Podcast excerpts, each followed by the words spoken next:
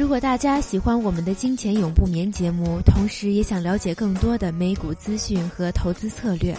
欢迎大家来关注我们的微信公众号“浩林资本资讯”，浩浩荡荡的浩，甘霖的霖，谢谢。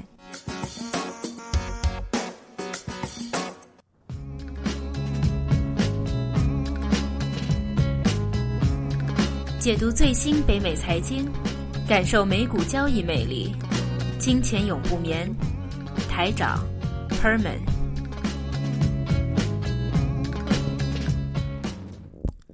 OK，回来第二节的金钱永不眠节目。那今这个周啊，我们讲的话是啊期货方面的一个交易，因为其实我们在讲的话啊，都是有听众反映，想希望能够啊再讲一讲，多讲一点关于期期货这方面的。因为期货的话，在现代的一个对冲基金也好，或者我们做啊，其实先这样子吧，我们打给一个观念啊，其实，在国外的话，以加拿大做期货的人很少很少，在美国的话就多一点。呃，对啊，因为美国做的话，其实说真也不是美国本土人的，因为都是全世界不同的人。对，那谁做啊做这种啊证券啊啊期货做的比较多，而且比较凶呢？除了中国人以外，就是俄罗斯人，嗯，南美洲人，嗯啊啊中东人反而。啊，目前没有接触过，不知道。但其他刚才我说了，俄罗斯人还有啊啊南美洲的人都喜欢炒的，特别是俄罗斯人啊，而且俄罗斯人是炒的很厉害的，因为他们可能每次下单的时候都喝了酒，随便随便很多一张。因为啊，做期货其实有个很有趣的一个，就是说有一个叫做 Global Limit 全球限限单，什么意思呢？就是说啊，大概是五百多张。啊，每一张每一种的期货的话，你不能够在全球的金融机构，因为你是如果你在那个 CME 买，嗯，就在 Chicago 的芝加哥的那个交易所买的话，啊，你全球的话，因为你你无论你通过哪个金融机构，你都最后在那里交易了嘛。对，如果你超过了它的那个 limit 的话，那代表你有可以造势的可能，哦，你可以操控的可能。就是你意思说不能占所有呃全球所有 open interest 这个。对一个比例，对，呃，基本上我们是啊，我们这边是我一直公司或者一直所知道的都是五百啊五百五十张左右。那当然有可能有些地方会多一点，有小小一点，但是以我所知的应该是啊比较规范性，不能超过五百五十张。对了，因为太多的话，你将会其实五百五十张是很厉害，很厉害。我告诉你，一一张一张啊黄金的话是一百盎司。一百安士的话，那你今天一百五十张的话就五万多盎司。对，一千五万多盎司，一千块，我就算你一千块，你要多少个亿？五亿？对，所以五个亿，所以五个亿美金哎，所以 是很厉害。我个人是很难的，但机构有可能做得到。呃，机构的话，除非你是很大的金矿啊那种东西了。但有他有可能不是一起做嘛？他可能分开几个公司各自做，但是他们是 hedger 了，hedger 可能是不一样，是吧？那肯定了，对，因为做期货，当你说了，都常都是两种，一种就是要做对冲，一种就是啊投机啊投不是投资啊是投机。啊，因为投机的话，因为它的回报是相对的快一点。那做期货，因为我们啊讲的话是做外盘，就以国内的术语，我们这个叫外盘，外盘的意思在国外的，是国际盘啊，国际盘，因为。因为以黄金的话，最大的两个交易所，一个是在伦敦，一个在美国。那北美的话，我们基本上都是都做美国这一边啊。我们不是黄啊，不叫伦敦金，因为我们有个呃比较短的简称叫伦敦金，还有纽约啊或者美啊，我们叫不是其实不是纽约金啊，因为它的黄金是在芝加哥那交割的。但伦敦金是现货金嘛？伦敦金是 spot price，spot 的嘛？但是啊，纽约那个是期货嘛，其实也是有区别的嘛。因为我们基本上都是做期货的，好吧？嗯。那做期货的话很简单啊，譬如说啊，我们一直在做石油，石油的话在跌到七十四、七十五的时候，已经我们做期货的所有人都会打电话来问，想要买，嗯，还有抄底了，嗯啊，但是的话。我们都当时跟他说：“你这个趋势这样子跌下来的话，你抓这个反弹可以，但是这个叫技术反弹，飞去飞出去的飞刀，你要接要接的很有技术，高手才行。而且，啊，高手是我们了，但是的话，你要接的话都不能够贪，而且接到的话的话啊啊，真的不要贪啊啊，而且不值得冒这个风。既然你不贪，抓那一点点的。”一点点的那个利润，为什么不考虑其他呢？第一个，那如果你不是做长仓，我做短仓，继续买跌石油的话，因为当当时候在七十一、七十三、七十四的时候，就觉得一百零六跌到七十几，这么短期间内，而且油主会可能马上开溃，要看看那个产量的问题，所以上下的话也好像危险很大。对。对吧？当然，现在现在说起来，一一个月前，当然我不要一个月前，三个礼拜前七十几块，那现在五十八块，那当然不能够这样。当时你想想，那开会很搞笑嘛。当时他们说：“哎，我们一定会有一些协议的。”谁知道这个协议就是我们不敢不减产，就最后最后这个他们说我们肯定会有点共识出来。这共识就竟然就是说，大家不减产。大家一起继续增产，嗯，那时候油价根本就根本没毫无支撑，位，就继续往下走，继续往下。所以当时候就基本上我们做期货的话，就转去做期货的期货，就是说，既然你反弹的那个难度有有一定的难度，而且下去的呃那个。风呃风风险也比较大，那干脆的话就不要做了。为什么一定要这么执着要做它呢？这么多的期货不做，虽然我们的能力啊，通常都只要几种，一个是外汇，一个是股股票指数啊，还有一个就是石油跟黄金，这些都基本上平常做的，你就不要看石油啊，干脆不理啊。后来就叫人家去去做多了燕了，多了燕的意思就是买买那个日元日日元了。嗯虽然赚的不多了，就是从一一大概一一四左右就去到一一八，就赚到百分百分之三点多。那百分之三点多其实也蛮不错的了，因为啊面值的话基本上都比较大的。啊面值是多少呢？打个比方啊，如果以加币来说。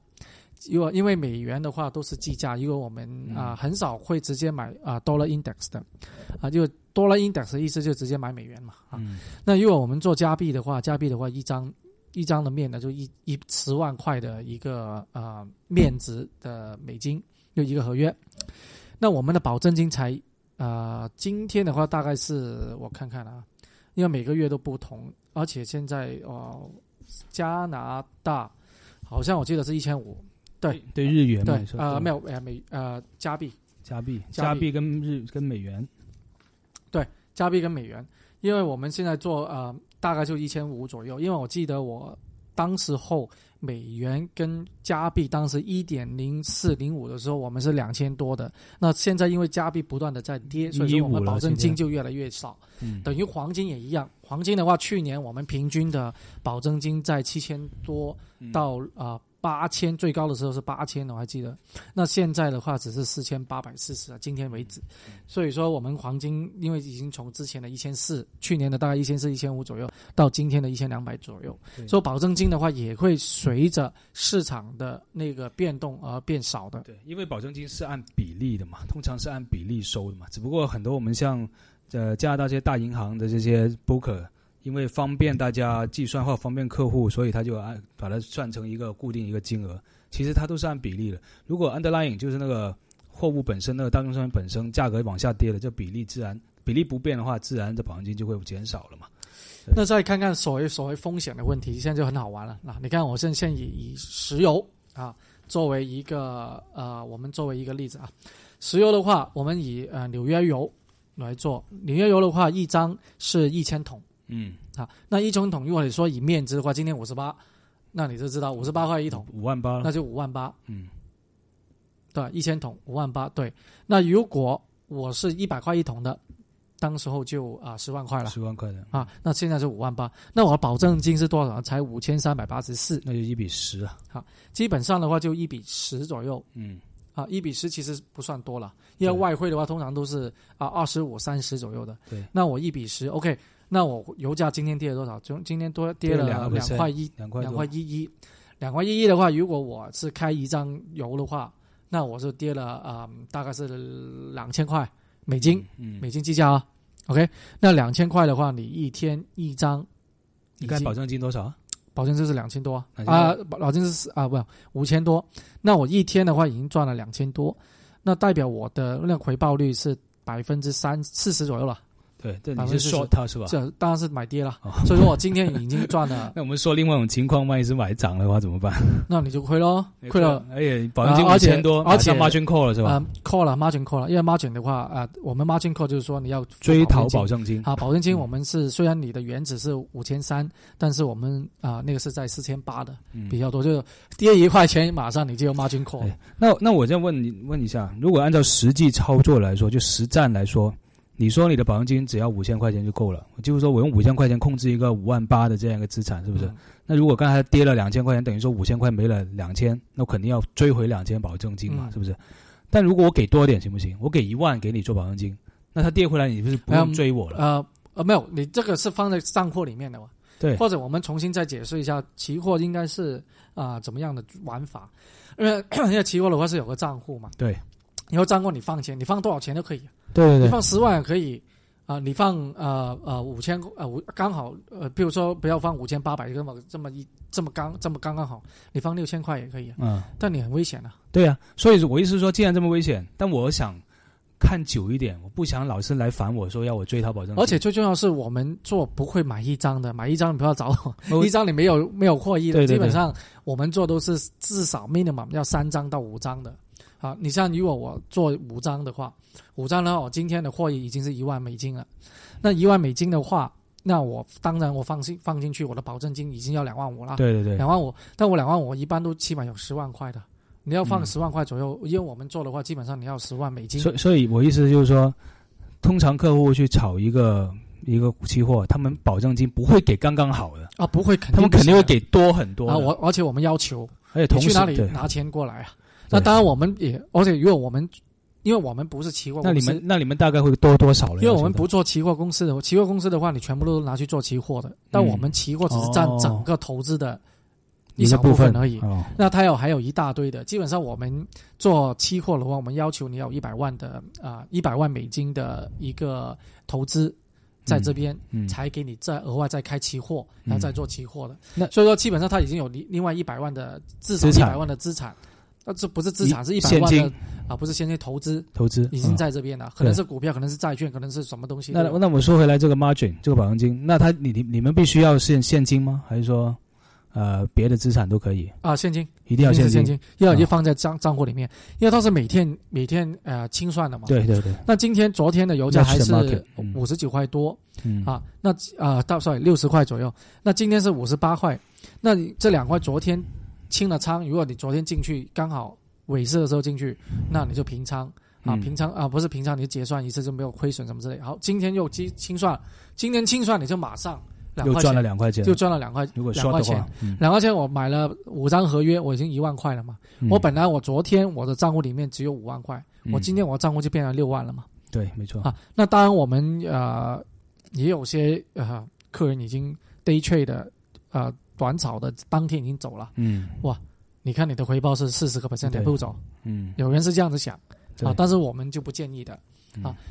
OK，那这个是期货，那所以说期货很多人说，哎呀危险呐、是嗯、风险大了。啊、其实这个是不是专业人士的口出来的？其实我觉得专业人士的话是嗯。啊、风险就肯定会有，对，但是你要怎么去控制？第一个，那第二个的话，你是啊、不是每一天都做的，你要看形势，相对来说啊、比较偏向哪一边，你才去做。不是每天满仓的嘛，就是中国话来说，就是不是每天满仓。但我是说回吹冷期货，其实是应该是呃投资之中比较高层次的一种投资嘛，无论是你的保证金交易啊，还有整个东西的行应该情啊，你说为是对。高层次，应该是作为 speculation 来投机呃来说的。对。因为如果你 hedging 的话，作为对冲的话，嗯对。不是的。对，所以我一说，如果建议投资者如果真的要做期货的话，你就要首先要了解，不光光是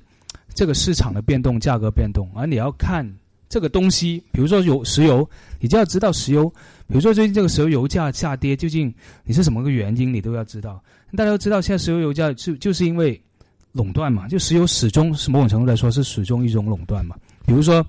呃，以前我们大家都知道，石油最厉害垄断叫做托拉斯垄断，就当时的标准石油公司，后来被分拆了。但托拉斯其次之外，有一个叫辛迪加的垄断，也被后来也被取消了。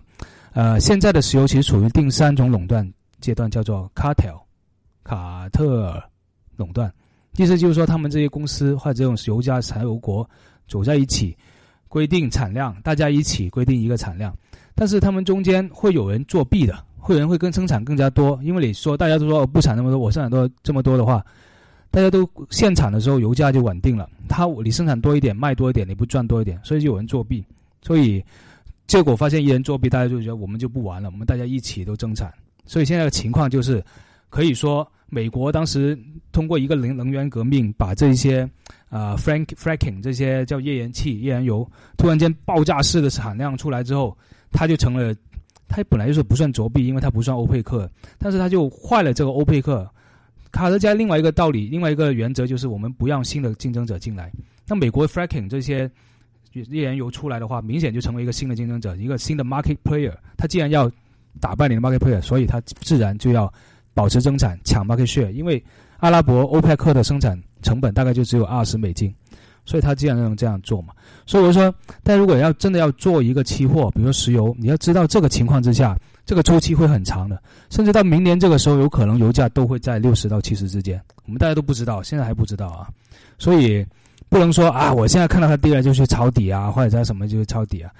这个你得看看为什么，要看看大家。呃，这个长远的一个看长远的眼光这些。其实呃，一般只是呃这样子做期货的话，有点像买去赌场啊，做大小，要么你买中呃那一边的话你就涨，买错你当然你就亏钱。那其实并不是可以说的这么简单，但确实也不是，因为像不论我们自己做也好，对冲基金外面做的都好。做期货的，一般也会做期货期权，嗯，好，这样子来对冲，啊，或者是做啊，我们所谓的呃啊，通常对冲为主啦。如果你做期权的话，嗯，因为我们比如说现在还是石油，那如果石油的话，我们目前啊五十八，那如果我觉得啊我不想再买了，因为如果真的买错了，很很危险，那我就做两边的期货咯，啊，两边的期权咯，买一个 sell 一个 put。下一个 put 的话就啊卖一个跌的期权在哪呢？我就在五十块咯。那我上面我是买在多少？就买六十块了。啊，又在五十到六十或者六十五咯。那如果譬如说我买的是三月份到期的，只要我在到期之间我的期货都是在这两个区间以内在徘徊的话，那我两边都已经赚了。那我是不是可以参与到这个期货的交易？但同时也没有太大的风险。对，但是你的回报回报也被绑住了，是吧？那回报当然是低一点了，对，回报就低了一点点。对啊，因为你没有单单叫这个策略叫 risk reverse，是不是？呃，相对来说比较 risk reverse 一点，但是其实来说的话，就相对的稳妥了。除非我这很明显的，比如说我现在黄金，黄金的话回到现在一千两百二十啊，如果它这一波有机会再回落到一千一百八十以下，我就追估，肯定追估的。那这样子我就不怕买期货，但如果它不到。还是在一千二百、一千啊一千两百二十或者到啊一千一百八十左右再徘徊的话，那这样子的话就比较危险。我不知道会不会马上就会回到一千二百五十这样子来做。那如果作为缺点来说，我们作为交易的话，我们只能够以啊利用好期权这一个的有用的一个工具啊，你说可以作为对冲也可以，或者说一个比较安全的啊。拿一些期权金，啊，当然我可以可以买可以买了可以 buy 了，但如果你买的话，买期权的话，期货期权的话就更有那个所谓的衍生品的衍生品。啊，更加的投机了啊。当然呃，你要看情况的啊，没有绝对性，但只是如果你只做期货的话，你要不赢要不输啊，很少，基本上百分之九十九点五都是要么就赢要么输，很少会在打平的。啊，因为做期货是一个零和的游戏，你赚钱，人家就亏钱；你亏钱，人家就赚钱。你的对手你不知道是谁，但基本上你要做期货的时候，都在自己跟自己说，你的对手应该要比你强的。对，你要这种心态去玩，才能够相对来说相对好一点点。而且一定要，如果你卖期货的话，啊，stop loss 就一定要。嗯啊，因为有时候说啊，如果我像现在油价，因为我是在呃六十几块的时候已经做的时候买一个长仓，那现在不断的在跌，我在跌的我钱不在这，当然我要 cut loss 啦，cut loss 的话，但有时候就说，哎呀，那我想一个啊，把那个生产成啊那个购买成本就降低一点点，在它五十几块之后再买，那再买的话呢，我就会把它这样啊，不是不可以，但是因为以目前这种状况，油价不断的下跌的时候的话，你还干不脆 cut loss，cut loss 的话，可能你十个 percent、十五个 percent，甚至二十个 percent，你就马上走，走了以后，在它真正的低位的时候，你重新再再买回来，买回来这样子，我话还不相对来说风险可能对于这种趋势比较明显的投资相对要好一点点。嗯，好，OK，那最后我再讲讲，大概还有别的期货嘛，就给大家扩展一点点知知识吧，就讲一下。呃，我们知道最最最多就黄金跟石油嘛，那其实第三种最多其实是农产品嘛，农产品，而且农产品是应该是期货的来源是来自于农产品，因为嗯，呃期因为大宗商品有两种啊，大概有人这样分类，中量有一种硬的，有更软的，硬的就是说我们要去掘开，要去开采，要去有很多钱去开采，那才会出来的，像石油啊、天然气啊、黄金啊，这些都是 mining 这样去弄出来的，软的呢就是种出来的东西。比如说大麦啊、小麦啊，呃，因为你种的话，你种完就没了。你不同石油跟黄金，我说我停产就停产，马上开又开。对对对，你种去钱钱，对你钱扔进去，你基本上就不能控制了。所以啊，其实现在 mining 也是的，因为现在 mining 成本也越来越高，就投入的成本越来越高啊。因为而且你农产品的话，啊，你种完这一这一个季度，对，没了就没了，你要等下一季。对，每一次都不一样。对啊，还有农产品是。其周期性特别明显，就是那个季节性特别短，特别明显。同时，它受这个，因为它投资起来，它不会像石油跟黄金这么多，全世界这么多人投资，它其实就是那一部分人在投资，所以它受某一种种某一种影响的反应特别大了。比如说一个风灾或者今年干旱，今年最明显，为什么讲？今年两个事件最明显，第一个是咖啡。今天的咖啡是 double 了一次，百分之一百、百分之两百的回报率的。嗯，但是后来现在又跌回去了。为什么？因为今年年中的时候，年初的时候，咖啡出了一个病，其实也是传说啊，或者是在某个地区啊，南美，但是南美是咖啡产地，出了一种叫咖啡生锈的病，所以一下子咖啡价格就上来了。今年所有大宗商品没有一个人打赢咖啡。然后第二个就是今年的那个呃大大米，啊是英当当年泰国是全世界大大米生产国嘛。他当时英拉在位的时候，就把全世界我们不出产了，而且把全世界的大米买，尽量买了很多大米这个货，等于就想，哎，因为我们泰国是大米生产国嘛，第一国嘛，那我买了不生产，那其实等于把价格给抬上去嘛，那这样我们再卖是不是赚到钱？那结果不是，结果就像石油一样，他不买，他不卖，他买大米不卖，印度在拼命种，拼命卖。别的国家越南呐，那些印尼都拼命种拼命卖，结果大米价格反而往下跌，英拉反而那边泰国就亏钱了，所以最后英拉就是人财两失，财就钱少了，人就是也被逼被迫退位了嘛。所以农业农产品其实也是一个很好一个期货投资的一个东西，但是你要研究的东西估计要更加多。对啊，呃，其实也不一定是生产，像糖啊，啊，那如果。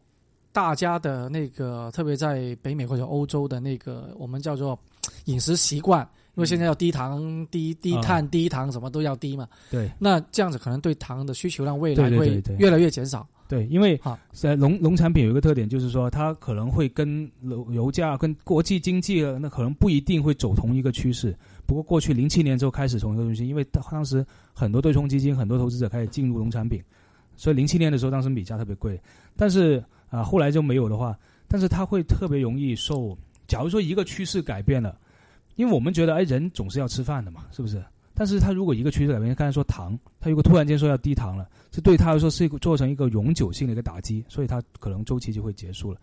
另外，投资农产品期货还有个特点，就是好处就是它的确就跟大势相对来说没有那么一致是走，所以用来作为一个叫做 diversify，就是分散投资、分散风险来说，也是挺有用的。我们加拿大其实也是农产农产品大国啊，尤其我们 BC 省的话，还有很多木材，木材也是一个挺好的一个投资的一个项目，所以给大家拓展一些这方面的知识吧。OK，下周节目差不多，谢谢大家，再见。